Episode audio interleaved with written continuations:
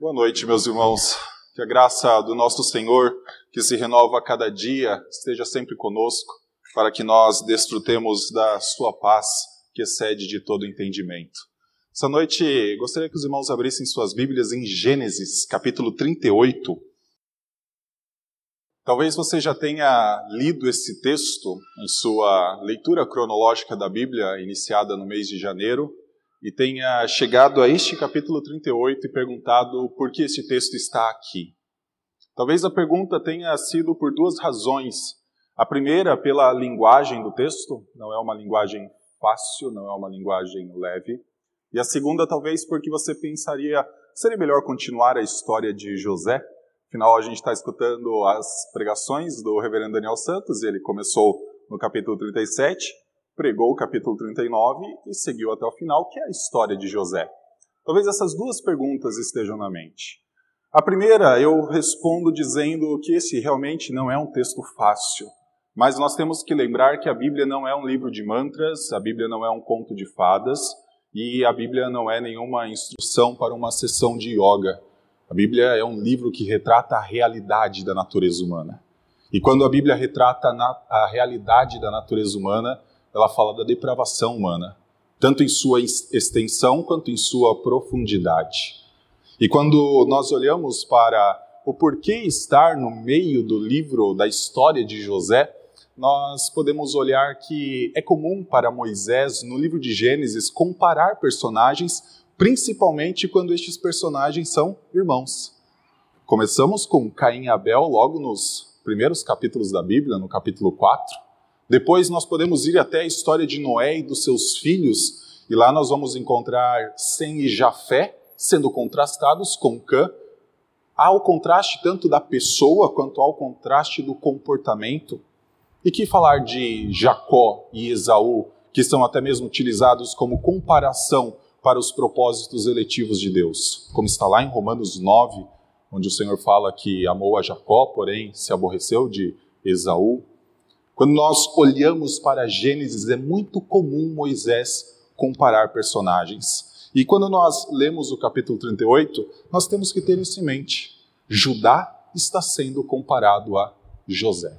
Os irmãos podem olhar para isso logo no início, vão ver no versículo 1 que Judá se afasta dos seus irmãos. E nós lembraremos que José também se afastou dos seus irmãos. Porém, o contexto do afastamento é completamente diferente. Eu gostaria que os irmãos tivessem isso em mente hoje. O contexto do afastamento dos dois é completamente diferente. Vamos ler então, capítulo 38. Acompanhe a leitura. Aconteceu por esse tempo que Judá se afastou de seus irmãos e se hospedou na casa de um adulamita chamado Ira. Ali Judá viu a filha de um cananeu chamado Sua. Ele a tomou por mulher e teve relações com ela. A mulher ficou grávida e deu à luz um filho, e Judá lhe deu o nome de Er. Ela ficou grávida outra vez e deu à luz um filho, a quem deu o nome de Onã. Mais uma vez ela ficou grávida e deu à luz outro filho, a quem ela chamou de Selá. Ela estava em Quesibe quando o teve. Judá tomou uma esposa para Er, o seu primogênito. O nome dela era Tamar. No entanto, Era, o primogênito de Judá, era mau aos olhos do Senhor, e por isso o Senhor fez com que ele morresse. Então disse Judá a Onã: Tenha relações com a mulher de seu irmão, cumpra a obrigação de cunhado e dê uma descendência ao seu irmão. Mas Onã sabia que o filho não seria considerado seu. Por isso, todas as vezes que tinha relações com ela, com a mulher de seu irmão, deixava o sêmen cair na terra para não dar descendência a seu irmão. Isso, porém, que fazia era mal aos olhos do Senhor, e por isso fez com que também este morresse. Então Judá disse a Tamar, sua nora: Continue viúva na casa de seu pai, até que Selá, meu filho, cresça. Pois Judá pensava assim: é para que não morra também este, como seus irmãos. Assim Tamar se foi passando a morar na casa do pai dela. Algum tempo depois, morreu a mulher de Judá, que era filha de Sua. Quando terminou o período de luto, Judá foi até onde estavam os tosqueadores de suas ovelhas em Timna ele e seu amigo Ira, o Adulamita. E alguém foi dizer a Tamar: Eis que o seu sogro está a caminho de Tímina para tosquiar as ovelhas. Então ela tirou as suas roupas de viúva e, cobrindo-se com véu, se disfarçou e se sentou à entrada de Enaim, no caminho de Tímina. Porque ela sabia que Selá já era homem e ela não lhe havia sido dada por mulher. Quando Judá a viu, pensou que se tratava de uma prostituta, pois ela havia coberto o rosto. Então se dirigiu ela no caminho e lhe disse: Venha, quero ter relações com você. Aconteceu que ele não sabia que ela era sua nora. Ela respondeu: O que você me dá para ter relações comigo? Ele respondeu: Eu mando para você um cabrito do meu rebanho. Ela perguntou: você deixa comigo alguma garantia até mandar o cabrito? Ele respondeu: Que garantia posso deixar com você? Ela disse: O seu selo, o seu cordão e o cajado que você tem na mão. Ele lhe deu os objetos, teve relações com ela e ela ficou grávida dele. Tamar se levantou e foi embora. Tirou o véu e pôs outras vezes, outras ve outra vez as suas roupas de viúva. Judá enviou o cabrito por meio do Adulamita, seu amigo, para reaver a garantia que tinha deixado com a mulher, mas ele não a encontrou. Então o amigo de Judá perguntou aos homens daquele lugar: Onde está a prostituta cultual que costumava ficar junto ao caminho de Enaim? Responderam: Aqui não havia prostituta nenhuma. Ele voltou a Judá e disse: Não encontrei a mulher. E além disso, os homens do lugar me disseram que lá nunca houve nenhuma prostituta cultual. Judá respondeu: Que ela fique com aquelas coisas para si, para que não venhamos a passar vergonha. Eis que mandei o cabrito, mas você não a encontrou. Passados quase três meses, foram dizer a Judá: A sua nora Tamar se prostituiu, pois está grávida. Ao que Judá respondeu: Tragam-na para fora para que seja queimada.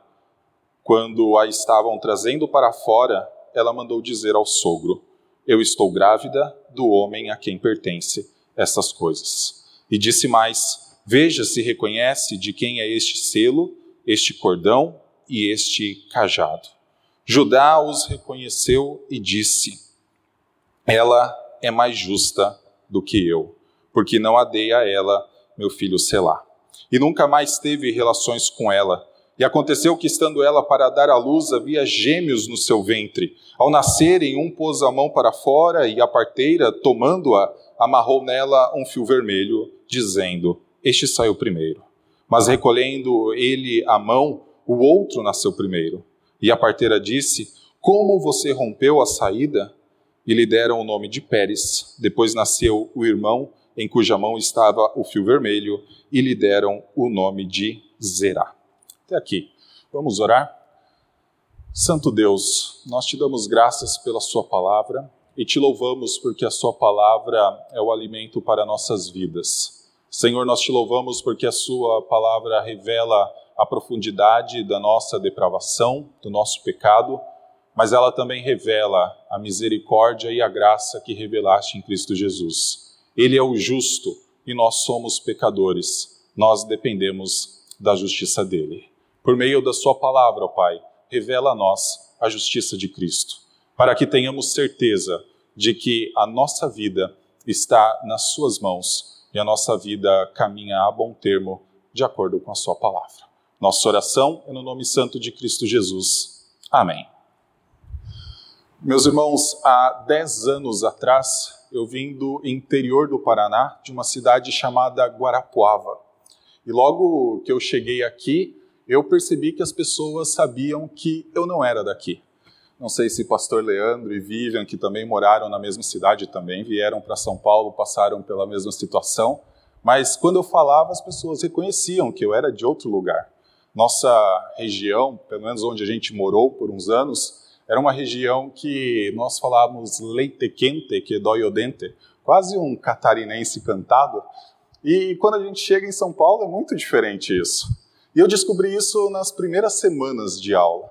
Descobri isso quando a professora fazia chamada e eu respondia, e logo na sequência vinham algumas risadinhas no meio da, da sala de aula. A professora chamava meu nome, eu respondia presente, e todo mundo ria. Com o tempo, descobri que era comigo. Hoje se passaram 10 anos e o jeito de falar já não é mais o mesmo. Não falo mais leite quente que dói o dente. Hoje está mais paulistano, leite quente que dói o dente pouco diferente. Minha esposa ainda fala que eu tenho algum vício de linguagem, eu falo muito daí. Às vezes até na mensagem de WhatsApp como ponto final da frase. Lá no finalzinho tem um daí. Talvez a gente saia do culto e vá para casa daí. Ah, quando a gente olha para a história de Judá, nós vamos ver que houve um movimento geográfico na vida dele. Assim como houve um movimento geográfico na vida de José. A diferença é que, como nós vemos no versículo 1, Judá toma a decisão de se afastar dos seus irmãos. E naquele momento era uma decisão de se afastar da região onde os seus irmãos habitavam e ir habitar entre os cananeus. Assim como José se afastou e foi para o Egito. A diferença é que José foi obrigado a se afastar, uma vez que foi vendido pelos seus irmãos. Quando nós olhamos para uma mudança geográfica, ela pode ter um impacto em nossa vida, como no jeito de falar, como no jeito de se vestir, afinal a gente pode sair de uma região muito fria de um país como o Brasil, de tamanho continental, e ir para uma região extremamente quente. Nós vamos praticamente trocar o guarda-roupa inteiro numa mudança dessa. Às vezes até mesmo a forma de comer ou as comidas que nós ah, nos alimentamos. Mas uma mudança geográfica nunca deveria representar algo espiritual em nossa vida. E a mudança geográfica que a gente vê na vida de Judá era uma mudança, na verdade, espiritual. Na verdade, não uma mudança, era uma decisão motivada por razões espirituais. Então, do versículo 1 até o versículo 10, nós vamos ver que o afastamento de Judá de seus irmãos leva ele a se acomodar aos padrões cananeus de vida. Ele se afasta e é diferente do afastamento de José. Nós lembramos que José vai para o Egito, uma vez que foi vendido, e lá ele é, é seduzido, pode ser seduzido por várias ah, coisas que tem no Egito, várias riquezas, várias situações, mas nós vemos um José sempre fiel. Nós vemos um José fugindo de situações de tentação. Judá parece ser bem diferente. A decisão de Judá aqui, ela demonstra que o seu coração estava inclinado a isso. E nós vemos que, ao se afastar dos seus irmãos, ele acabou adotando o padrão cananita de vida. Olha o que está a partir do versículo 1, que diz: Aconteceu por esse tempo que Judá se afastou de seus irmãos e se hospedou na casa de um adulamita chamado Ira. Ali Judá viu a filha de um cananeu chamado Sua. Ele a tomou por mulher e teve relações com ela. E daí nós vamos ter a descrição dos três filhos que nascem deste relacionamento. Quando nós olhamos para esse texto, nós vemos o afastamento, nós vemos Judá chegando entre os cananeus e Judá tomando por esposa uma cananita. Então nós temos um Judá que faz um movimento que é completamente contrário ao que geralmente é feito dentro da sua própria família. Na verdade, ao ele tomar uma esposa cananita, ele está fazendo exatamente aquilo que os seus pais diziam para não fazer ou aquilo que o seu avô abominava que fosse feito. Se você lembrar da história de Abraão e Isaac, Abraão faz um dos seus servos jurar que não tomaria uma esposa dentre as cananitas para o seu filho Isaac. Então, o servo vai até a família de Abraão e lá, então, encontra Rebeca. Rebeca, então, vem e se casa com Isaac. Quando nós olhamos para a história de Jacó e Esaú, nós vemos que depois que Isaac acabou abençoando Jacó, mesmo não sabendo que era Jacó, pensando que era Esaú, Esaú sai e se casa com cananitas justamente para afrontar sua mãe Rebeca e seu pai Isaac. Só que aqui nós temos um Judá que não pensa se isto é certo ou se isto é errado. Nós temos um personagem que não está muito preocupado com o que os seus pais pensam. Na verdade, ele está até afastado da sua família. Ele não está mais num relacionamento próximo com seus familiares. E essa história que nós estamos lendo, ela vai falar de cerca de 20 anos da vida de Judá. Tanto é que ele vai ter filhos, seus filhos vão crescer, os seus filhos vão casar. E é 20 anos que Judá permanece desta forma, seguindo um padrão cananita de vida, um padrão que sempre foi reprovado pelo Senhor e pela sua família. Quando a gente olha para o versículo 2 e vê que diz que ali ele viu uma filha de um cananeu chamado Sua e ele a tomou por mulher, no hebraico é ele viu e a tomou. Ele viu e a tomou. Essas ações no texto, quando são muito imediatas, nós vamos ver até a conversa, disse ela, disse ele, disse ela, disse ele. Tem alguma coisa errada, não tem descrição alguma. É apenas a motivação de alguém movido pelos seus impulsos, movido pelos seus desejos. Ele a viu e a tomou. Não sei se os irmãos lembram da história de Eva, que viu da árvore do conhecimento do bem e do mal e a tomou. Lá é a mesma descrição. Ela viu e a tomou. Quando os filhos de Deus, lá em Gênesis 6, antes do dilúvio, tomam mulheres para si, a descrição é: e viu e tomou. Judá está seguindo um outro padrão de vida.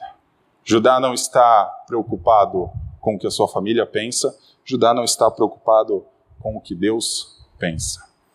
Com esta mulher, é muito interessante, não há nem mesmo a descrição do nome dela, os irmãos não vão achar o nome da esposa de Judá. Ele tem três filhos. E nós vamos ver que Judá, quando casou com esta mulher, ele começou a adotar um padrão que é repetido na sua família. É praticamente como se Judá criasse uma nova casa. Ele não é mais da casa de Jacó nesse instante, parece. Parece que ele tem a sua própria casa, ele é o novo patriarca. E ao ser esse novo patriarca, ele também adota uma nova forma de casamentos para os seus filhos. A Tamar é uma cananita. Quando ele arranja o casamento entre Tamar e Er, ele está arranjando mais uma vez um casamento cananita. É outro padrão. Não é mais preocupado em buscar uma esposa para o seu filho dentre da sua parentela. Não é mais preocupado com a moralidade do povo cananita. A única preocupação de Judá nesse texto é com seus impulsos. E quando nós vemos esse padrão por 20 anos se estabelecendo, nós continuamos lembrando do que? De José. Lembramos que logo na sequência tem a história de José, José sendo seduzido pela esposa de Potifar, a esposa de Potifar armando uma artimanha para ele e José fugindo. Contraste atrás de contraste. Essa é a história. Por que está falando de Judá? Primeiro, porque muitas vezes a gente pensa que do 37 até os 50 é apenas a vida de José que está sendo narrada. Mas na verdade é a vida da família de Jacó. Se o irmão olhar para o capítulo 36, no primeiro versículo vai dizer que essa história é de Jacó. Do 37 em diante é a história de Jacó. Capítulo 37, versículo 1. Só que dentro da história de Jacó, nós temos Judá, seguindo os seus próprios pensamentos e a sua própria vontade.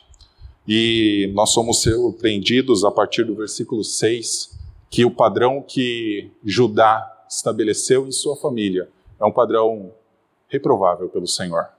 Nós vemos que o seu filho Er era considerado perverso. Se você está com o meio da revista atualizada em mãos, ali a palavra é perverso. E essa é a palavra mais dura que existe em todo o livro de Gênesis para demonstrar a profundidade da depravação humana. Nós vamos ver que o outro irmão, Onã, também era perverso. E ambos os atos deles parecem ser o mesmo: não querer suscitar descendência a Judá, ou não querer ter filhos. E quando nós pensamos que esta é a história de Jacó, e quando nós pensamos que por ser a história de Jacó é a história do filho de Isaac, ou é a história do neto de Abraão, nós lembramos da promessa de Deus lá em Gênesis 12 para Abraão, dizendo: Eu farei a sua descendência se multiplicar. Eu farei a sua descendência, em Gênesis 17, herdar a terra. De ti procederão reis. Mas aqui nós temos em uma família, dentro da casa de Jacó, um comportamento completamente distinto. É por isso que nós olhamos que isso é tratado como perversidade, porque os filhos de Jacó, em última instância, são inimigos das promessas de Deus. E ser inimigo das promessas de Deus nos leva até o momento de Gênesis 3, onde nós temos a serpente lá, nos leva até Caim matando Abel, nos leva a toda uma história de violência. É por isso que o Senhor mata Er e Ornã. É por isso que o Senhor mata esses dois homens perversos. Nós olhamos para Judá e nós começamos a perceber que esse afastamento dele traz consequências para a sua casa, traz consequências para a sua vida e traz consequências para o seu coração e para a sua mente. Judá já não tem mais qualquer noção, parece, a respeito do certo e do errado. Parece que não existe mais sensibilidade a Judá. Afinal, morre um filho e ele já parece tocar a vida arranja o casamento que deveria ser feito entre Onã e Tamar, que está a partir do versículo 6. Onã precisava cumprir o levirato, que era trazer descendência ao irmão, mas os irmãos podem ver no texto que ele não queria fazer isso. Ele era um inimigo das promessas de Deus. Judá está, nesse momento, vivendo um luto, mas um luto completamente diferente do que o seu pai Jacó viveu. Depois, se os irmãos olharem ou lembrarem da história de José, quando os, os irmãos voltam do campo com a famosa famoso manto de a túnica de José manchada de sangue, um sangue de animal, e entregam para Jacó, nós vemos o desespero de um pai. Nós vemos o desespero de um pai em luto pelo seu filho. Jacó chega a falar em morte, mas Judá não. Onã cumpra o levirato nós vamos ver que isso só piora. A partir do versículo 11, nós temos uma ideia do que representou mesmo este afastamento de Judá de seus irmãos, que representou esse afastamento da sua família. Ao se afastar, Judá começou a ser insensível, primeiro à verdade e depois também às pessoas. A partir do versículo 11, nós temos a seguinte descrição. Então o Judá disse a Tamar, depois que o marido dela, Er, morreu, então ela foi dada como esposa ao filho do meio de Judá. Então Deus também matou esse por não querer suscitar descendência ao seu irmão. Judá então se dirige a Tamar. E ao se dirigir a Tamar, nós vemos que não existe mais preocupação nenhuma com a verdade. Versículo 11: Então Judá disse a Tamar, sua nora: Continue viúva na casa de seu pai, até que Selá, meu filho, cresça. Pois Judá pensava: assim é para que não morra também este, como os seus irmãos. Assim Tamar se foi, passando a morar na casa do pai dela. Algum tempo depois morreu a mulher de Judá, que era filha de sua. Quando terminou o período de luto, Judá foi até onde estavam os tosqueadores de suas ovelhas em Tímina, ele e seu amigo Ira, o Adulamita. E alguém foi dizer a Tamar: Eis que o seu sogro está a caminho de Tímina para tosquear as ovelhas. Então ela tirou as suas roupas de viúva e, cobrindo-se com o véu, se disfarçou e se sentou à estrada de Emaim, à entrada de Emaim, no caminho de Tímina porque ela sabia que Selá já era homem e ela não lhe havia sido dada por mulher. Nós vemos que Judá se afastou e a, a ideia é ele tomou essa iniciativa de se afastar.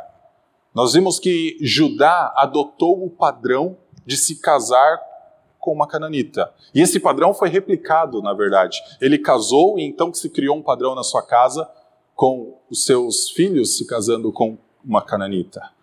Mas nós vemos agora um Judá precisando conversar com sua nora, e ao conversar com sua nora, o natural é ele falar que ela tinha que esperar até o seu filho mais novo crescer. Afinal, nós estamos olhando para uma obrigação, uma lei da época de um irmão suscitar descendência ao outro irmão. Caso um irmão se casasse ah, com sua esposa e ele viesse a morrer, era obrigação do irmão mais novo suscitar descendência. Selá ainda não estava em idade de se casar. Então nós vemos Judá orientando a sua nora. E a orientação de Judá já demonstra que ele não tem mais sensibilidade em relação à verdade de Deus, como nós vamos ver na sequência, e ele não tem mais nem sensibilidade com a sua própria nora. Afinal, nós vemos que ele fala: volte para a casa de seu pai. E ele se exime da obrigação de tomar cuidado da sua própria nora. É como se existisse uma devolução Judá já não está mais preocupado com padrão moral. Judá já está em um outro caminho. E Judá aqui demonstra não ter nenhuma sensibilidade com a sua nora que perdeu o primeiro marido, perdeu o segundo marido. Era a responsabilidade de Judá cuidar da sua nora. Quando nós seguimos o texto, nós vemos que Judá fala para ela voltar à casa de seu pai. Os irmãos podem ver isso no versículo 11, porque ele dizia, ele tinha o um medo, versículo 11, na metade fala, é para que não morra também este como seus irmãos. No primeiro momento, parece que Judá está orientando Tamar a retornar para a casa de seu pai, para então depois ela retornar e então se casar com Selá. Mas é muito diferente. A preocupação dele já está para que o seu filho não pereça. A preocupação é diferente. E quando nós olhamos uh, ele dando essa instrução com isso na mente, nós começamos a nos perguntar se Judá não está também querendo não ter mais um descendente. Porque se Selá não casa com Tamar, e se ele casasse com outra pessoa? Será que Deus traria a mesma coisa? Parece que ele começa a cercar, parece que ele começa a preservar. E parece que essa descendência, que é prometida desde trás, não vai não vai à frente, não vai ter uma continuidade. Lembre-se, essa história de Judá também é a história de Jacó. E nós já vimos que a família de Jacó é uma família que parece mais disfuncional do que uma família bem ajustada. Parece uma família mais em pé de guerra do que uma família normal. Um irmão já foi vendido. E se nós retornarmos um pouco na história, Ruben, que é o primogênito, já até mesmo se deitou com uma das esposas de Judá, com das esposas de Jacó. Levi e Simeão dizimaram uma cidade quebrando um acordo que Jacó tinha com aquela cidade, chega a Judá. E nós ficamos esperando o que acontecerá com Judá. E a história de Judá parece ir para um caminho completamente diferente do esperado. Judá se afasta mais e mais. Nós olhamos então para Judá neste afastamento, adotando tanto o padrão cananita ali de se casar com as mulheres daquela terra, como nós também olhamos para Judá agora indo para um outro caminho. Morre a sua esposa. E nós vemos mais uma vez como Judá enfrenta o luto. Diz que passa o período de luto e ele segue a vida. Ele vai cuidar do seu rebanho, ele vai para a região de Tímina, e a sua nora, então, sabendo que Selá já era grande, Selá não já era adulto, e Selá não havia sido lidado por, por esposo, então Tamar se disfarça de uma prostituta cultural, é dito no texto depois, ou pelo menos era o que Judá pensava, e ela se coloca no caminho de Judá. Meus irmãos, até aqui nós não ouvimos falar de tal comportamento. Até aqui nós não ouvimos falar de um homem que está à procura de uma prostituta. Até aqui não existe nada disso no livro de Gênesis. Esse é o primeiro momento. E aquele que é parte da família da aliança que Deus estabeleceu lá em Gênesis capítulo 12, aquele que faz parte das promessas feitas a Abraão, aquele que um dia, e graças a Deus, nós vamos ver, é dele que as grandes promessas continuam, mas nesse momento ele está vivendo de acordo com outro estilo de vida. E eu não sei por que a sua nora sabe disso. Eu não sei por que a sua nora sabe disso e se disfarça. Não parece ser algo acidental. Não parece ser algo que aconteceu uma única vez. Judá segue um caminho tortuoso. E nós vemos nessa conversa dele com Tamar, que vem na sequência, ele demonstrando que ele não tem nenhuma sensibilidade com os padrões morais de Deus. Ele está acomodado a um padrão. Seu afastamento gerou acomodação. Seu afastamento gerou assimilação de outros costumes. Seu afastamento não foi apenas mudar o jeito de falar, não foi apenas adotar uma nova forma de se vestir. Seu afastamento levou ele a adotar um novo padrão moral. A partir do versículo 14, nós temos Tamar, então, fazendo o seu plano, e o versículo 14 diz assim: Então ela tirou as suas roupas de viúva e, cobrindo-se com o véu, se disfarçou e se sentou à entrada de Enaim, no caminho de Tímina, porque ela sabia que Selá já era homem e ela não lhe havia sido dada por mulher. Quando Judá a viu, pensou que se tratava de uma prostituta, pois ela havia coberto o rosto. Então se dirigiu a ela no caminho e lhe disse: Venha, quero ter relações com você. Aconteceu que ele não sabia que ela era sua nora. Olhar para Judá é olhar para alguém que já não enxerga mais, pelo menos, qual é a vontade de Deus, ou a rejeita, ou então rejeita pelo menos o que os seus pais ensinaram. Porque nós vemos um padrão de santidade, pelo menos, sendo buscado por Abraão, por Isaac, por Jacó, todos eles com suas lutas, todos eles com seus temores, muitas vezes até temendo que as promessas de Deus não viriam ao cumprimento, mas nós não vemos até agora, a não ser em Ruben, Levi e Simeão, o comportamento que nós vemos em Judá. Então, Tamar está disfarçada de prostituta e nós nos perguntamos por que Judá está à procura de uma prostituta. Está longe de ser o padrão requerido por Deus. Está longe de ser a vontade de Deus está muito próximo do padrão cananita de viver. E Judá sabe disso, porque depois de um tempo, para reaver os três pertences que ele deu como garantia para a sua nora, que ele não sabia que era sua nora, ele envia um cabrito por meio do seu, seu amigo Ira, a Dulamita, para então realizar o pagamento. Mas ao enviar este cabrito, ele então nos mostra que ele sabia que era uma prostituta cultual. Todo momento que aparece esse tipo de personagem em Israel, muitos anos depois, é porque Israel está à beira do colapso. É porque a ira de Deus está muito próxima. E nós nos perguntamos por que a ira de Deus ainda não se derramou aqui. Afinal, dois filhos já morreram. Por que a ira de Deus ainda não se derramou aqui.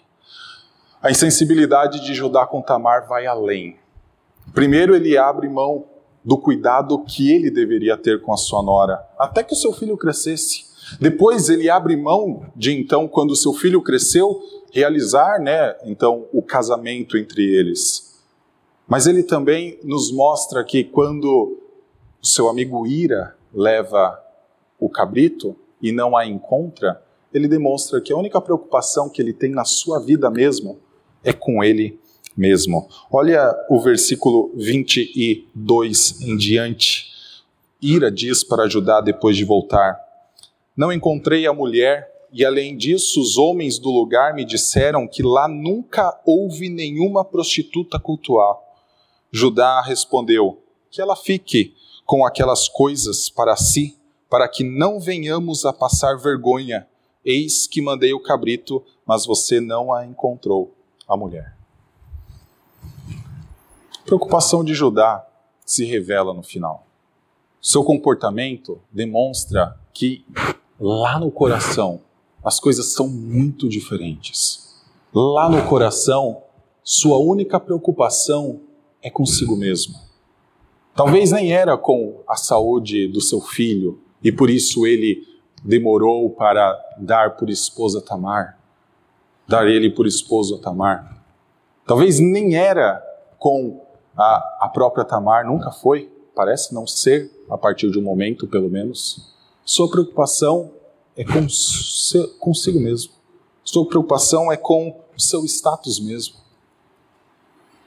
Imaginando por que, que Judá acha que isso seria motivo de vergonha.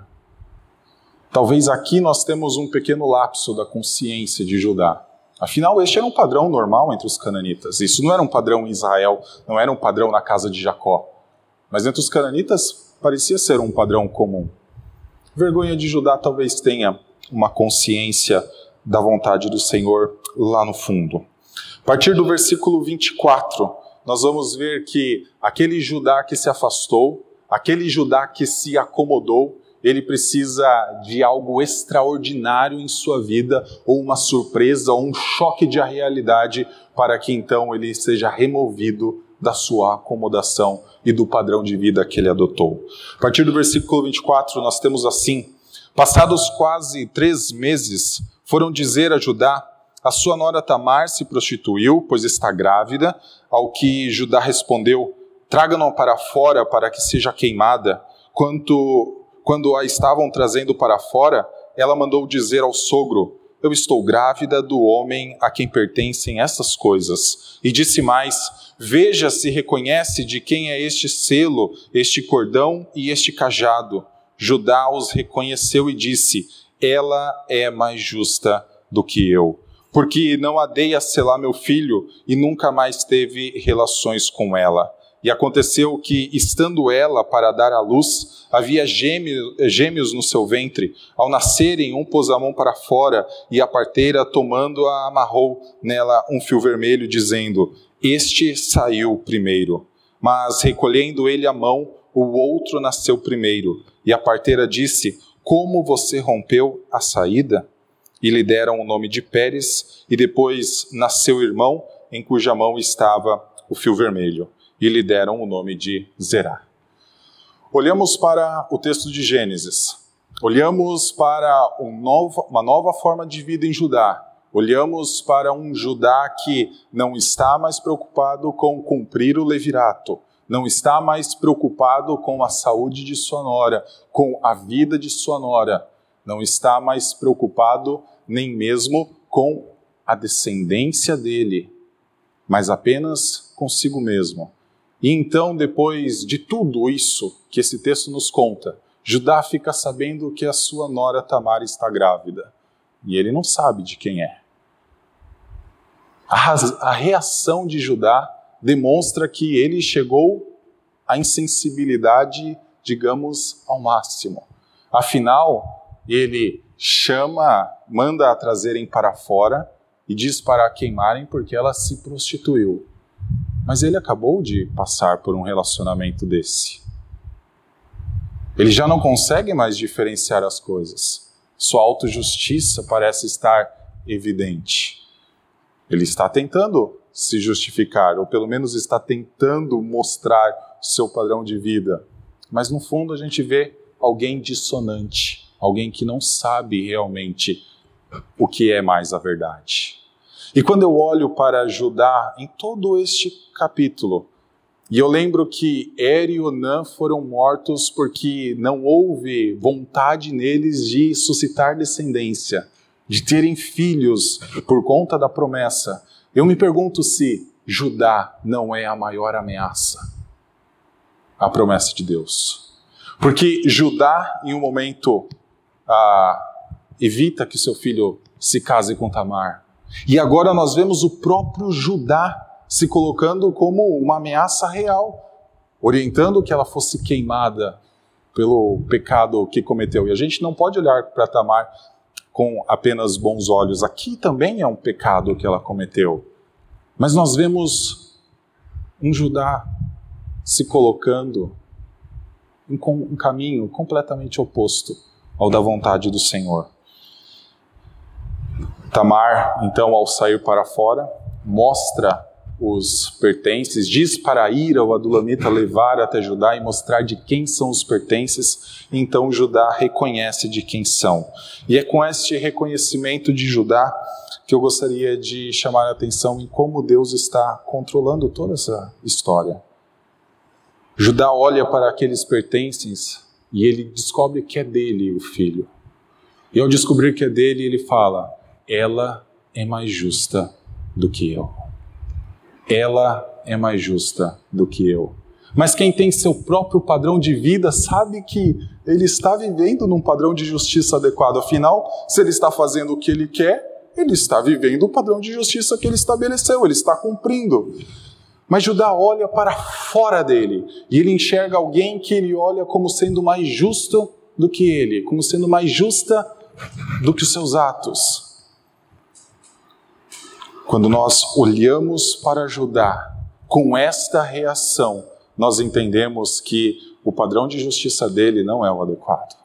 O se afastar dos seus irmãos, o se acomodar ao padrão cananita, não é o adequado. Na verdade, está muito longe de ser o adequado. Chegou um momento em que a sua insensibilidade já não permite que ele enxergue as coisas com clareza.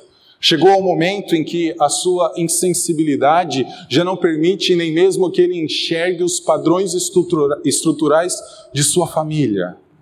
Judá é o oposto de José em toda essa história.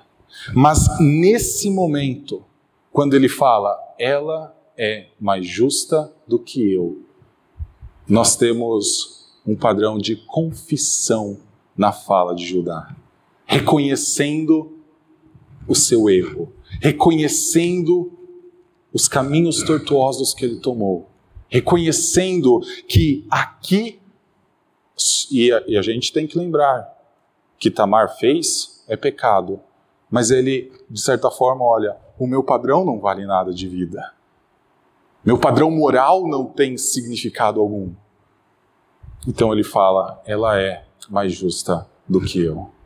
Judá foi, neste período de 20 anos, talvez a ameaça mais real às promessas de Deus desde Abraão.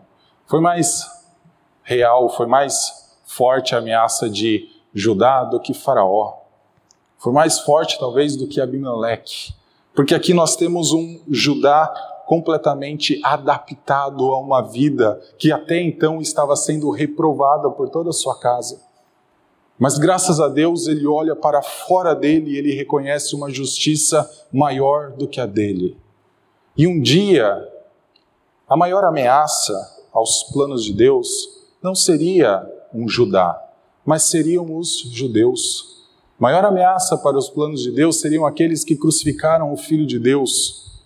A maior ameaça, Pedro falou: vocês crucificaram, se dirigindo aos judeus, vocês crucificaram Cristo.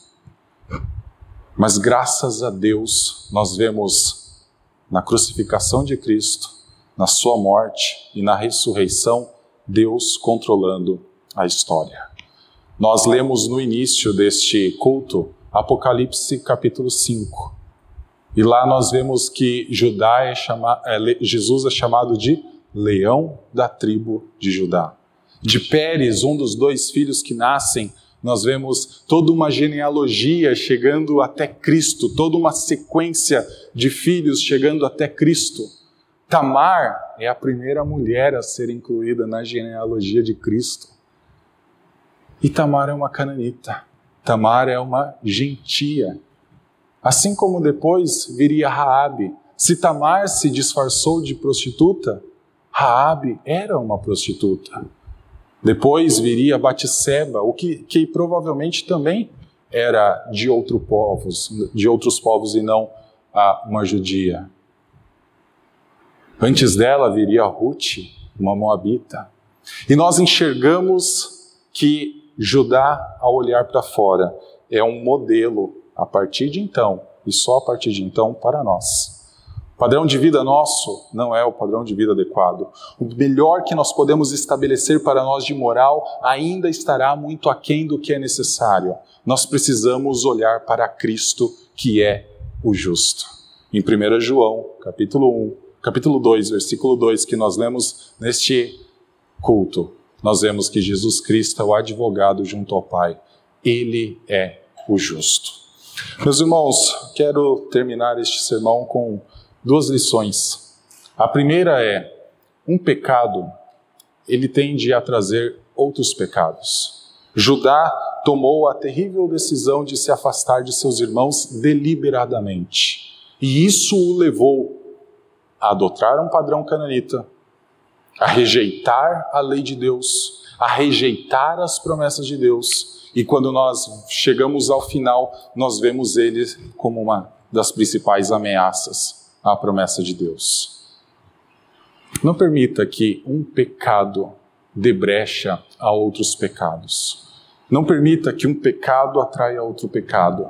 Antes disso, faça o que Judá fez. Judá só fez isso quando o pecado foi revelado na, na sua frente, quando o pecado foi exposto, quando a sua vergonha foi mostrada, quando ele foi confrontado pela sua nora. Mas ele já poderia ter reconhecido isso há muito tempo. Mas chega um momento que não é mais possível distinguir o que é certo do que é errado. Não permita que chegue até este momento. Em segundo lugar, confesse. Tenha a confissão de pecados como algo presente em sua vida. Nós olhamos para o texto de 1 João e nós vemos que se nós dissermos que não cometemos pecado algum, nós somos mentirosos e fazemos Cristo mentiroso. Porque a realidade é que nós pecamos. Mas o pecado ele não pode ser nutrido em nossa vida e um pecado não pode atrair outro pecado. A confissão de pecados deve ser algo presente em nossa vida. Devemos olhar para Cristo e Sua justiça, olhar para Ele como grande modelo de nossa vida e olhar principalmente para o que Ele fez para nós, para nós não adotarmos um padrão de insensibilidade para nós não nos acostumarmos a tal ponto com o pecado que já nós não conseguimos mais discernir se é pecado ou não.